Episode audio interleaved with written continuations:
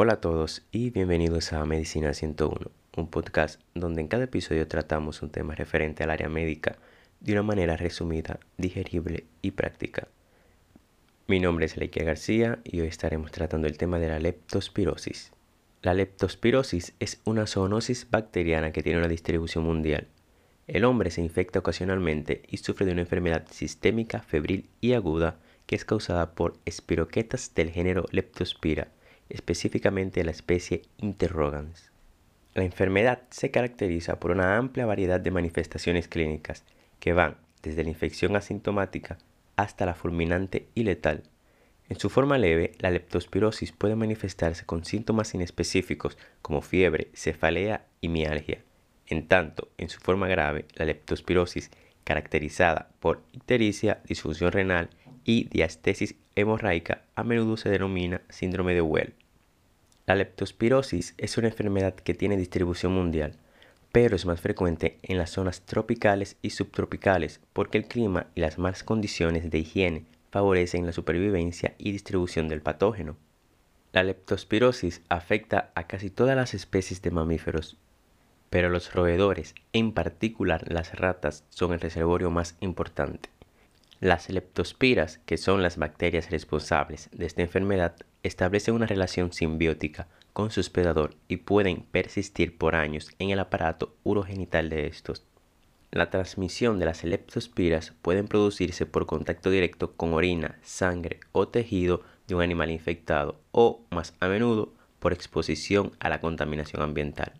La gran mayoría de las infecciones con leptospira no enferman a los seres humanos, o solo les produce una enfermedad leve.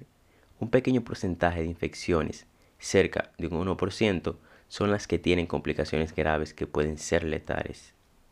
Existen ciertos grupos laborales que tienen un riesgo alto muy particular, como son los veterinarios, trabajadores agrícolas, trabajadores del drenaje, empleados de mataderos y los que trabajan en la industria pesquera. Algunos factores de riesgo son el contacto directo o indirecto con animales, incluida la exposición al agua y la tierra contaminada con orina animal.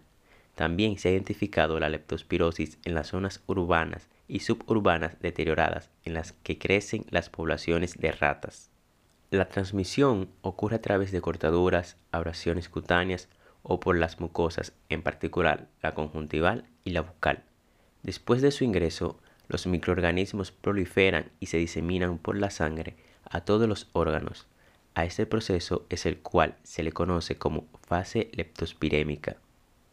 Entre las manifestaciones clínicas de la leptospirosis está la fiebre, que es de un inicio brusco. Esta enfermedad tiene un periodo de incubación que habitualmente va de una a dos semanas, pero puede variar entre 1 a 30 días. La leptospirosis por lo general se describe como bifásica, en la cual la fase leptospirémica aguda se caracteriza por fiebre de 3 a 10 días, durante los cuales el microorganismo puede cultivarse en la sangre. Durante la fase inmunitaria, la resolución de estos síntomas puede coincidir con la aparición de anticuerpos y es posible cultivar la leptospira en la orina.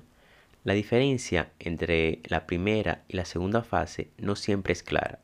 Los casos más leves no siempre incluyen la segunda fase y la enfermedad grave puede ser monofásica y fulminante. La mayoría de los pacientes que contraen la enfermedad de leptospirosis son asintomáticos o padecen de la misma en su forma leve. Estas personas por lo general no buscan atención médica.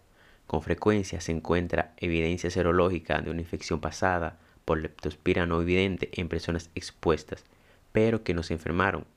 Por lo general, la leptospirosis sintomática leve se manifiesta como una enfermedad semejante a la gripe de inicio súbito con fiebre, escalofrío, cefalea, náusea, vómito, dolor abdominal y dolores musculares.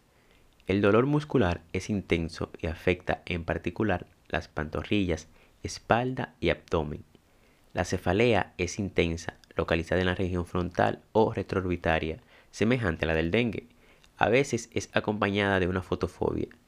La evolución natural de la leptospirosis leve casi siempre conduce a una resolución espontánea en 7 a 10 días. Aunque es probable que el inicio de la leptospirosis grave sea semejante al de la forma leve, la enfermedad grave a menudo evoluciona con rapidez y se acompaña de una mortalidad que varía de 1 a un 50%.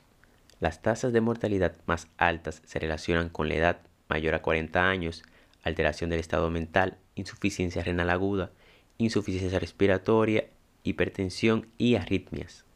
El cuadro clínico típico, a menudo llamado síndrome de Well, consiste en la triada de hemorragia, ictericia y nefropatía aguda.